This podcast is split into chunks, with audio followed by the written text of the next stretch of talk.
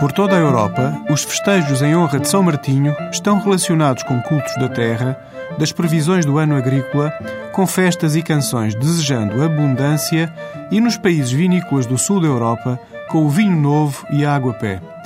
Por isso se diz que pelo São Martinho vai à adega e prova o teu vinho.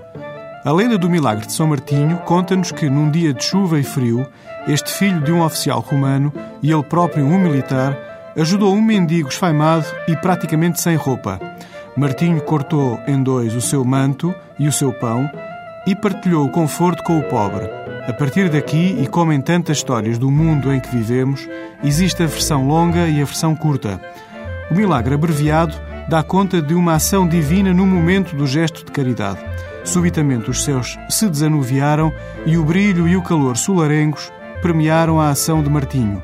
Já a lenda alongada refere que naqueles tempos o traje militar era intocável e imaculado. Para quem o corrompesse propositadamente, estava guardada a desonra e a punição em praça pública. Devido aos dias tempestuosos e gélidos que se viviam, os superiores de Martinho decidiram atá-lo a um poste no meio da praça, totalmente nu e à mercê dos deuses do ar. É aqui que surge o milagre, porque a partir do momento em que o militar e futuro bispo é hasteado, os céus esqueceram toda a cor cinzentona e o calor azulão permaneceu durante todo o período punitivo.